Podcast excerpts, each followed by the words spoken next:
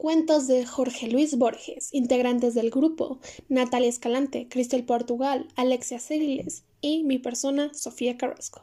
Curso quinto A. Cuento Fuenes el Memorioso de Jorge Luis Borges. Año de publicación, 1944. Lugar de publicación, Argentina. Libro al que pertenece, colección de relatos ficciones. Datos de la obra. Su género fue el cuento. La temática abarca la memoria, el insomnio, el materialismo, el pluralismo, el idealismo. Está escrito en español, y según Borges, esta pieza literaria es una larga metáfora del insomnio. Biografía del autor. Nació en Buenos Aires, Argentina, el 24 de agosto de 1889, de la mano de una familia decisiva en el terreno político de su país, hijo de Jorge Borges Haslam, profesor de psicología e inglés, y Leonor Acevedo Suárez.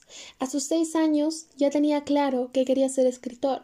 Una de sus primeras fábulas en 1907 fue La víscera fatal, que estaba inspirada en un pasaje del Quijote. Ese mismo año, partiendo la Primera Guerra Mundial, la familia de Borges recorrió Europa. El padre de Borges quedó ciego y renunció a su trabajo como profesor. Fueron a París, Milán, Venecia, pero se quedaron en Ginebra. Cuando era adolescente, devoraba clásicos como los de Voltaire o Victor Hugo. Descubre impresionado el expresionismo alemán y por su cuenta y riesgo se atreve a descifrar la novela El Golem de Gustav Meyrink. Como se quedaron en Ginebra, él estudia en Inglaterra y Ginebra. Vivió en España desde 1919 hasta su regreso a Argentina en 1921. Colabora en revistas literarias y francesas españolas, donde publica ensayos y manifiestos que eran bastante interesantes. Durante los años 30 su fama crece en Argentina y publica diversas obras y colaboración con Joe Casares, de entre los que cabe subrayar la antología de la literatura fantástica. Borges pasó los años de su vida haciendo lo que más amaba, que era escribir diversos cuentos, ensayos y manifiestos. Lamentablemente, el escritor argentino falleció a causa de un efisema pulmonar.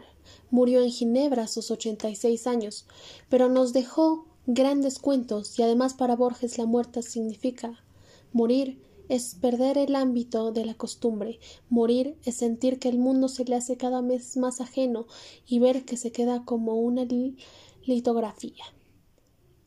El narrador es una versión del propio Borges, quien estuvo con Ireneo Fuentes, un joven que vivía en Fray Uruguay, en 1884. Argumento del cuento. Borges regresa a Buenos Aires y luego en 1887 regresa a Fray Bentos con la intención de relajarse y aprender algo de latín. Mientras empacaba su equipaje, pensó en el libro y luego fue a la casa de Fuenes. La madre de Fuenes lo acompañó a una terraza, donde la mayoría de los casos el joven pasaba sus momentos más oscuros. Al entrar Borges oyó la voz de Fuenes, que sabía hablar cierto latín, y recitó el primer párrafo del capítulo 24 del séptimo libro Historia Natural, escrito por Pilinio el Viejo. Fuentes enumeró los eventos de memoria citados en Historia Natural a Borges, agregando que eran considerados tesoros sensacionales. Fuentes tiene instintos instantáneos sobre la forma de la crin de un caballo o las llamas que cambian repentinamente lo que es comparable a nuestra intuición para formas geométricas simples como triángulos o cuadrados. Borges habló con Fuenes a oscuras toda la noche. Cuando Dawn mostró el rostro de Fuenes, que solo tenía diecinueve años, Borges pensó que era grande como el bronce, más anticuado que Egipto y anticuado que la profecía y las pirámides. Posteriormente, Borges declaró que Fuenes murió de congestión pulmonar.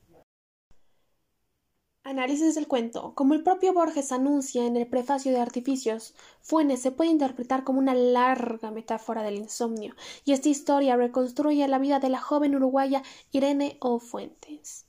Después de caer y quedar paralizado, de inmediato se puede recordar absolutamente todo lo que viste y pensaste. Sin embargo, estas asombrosas hazañas no convierten a Fuenes en un héroe de la narrativa de Borgia.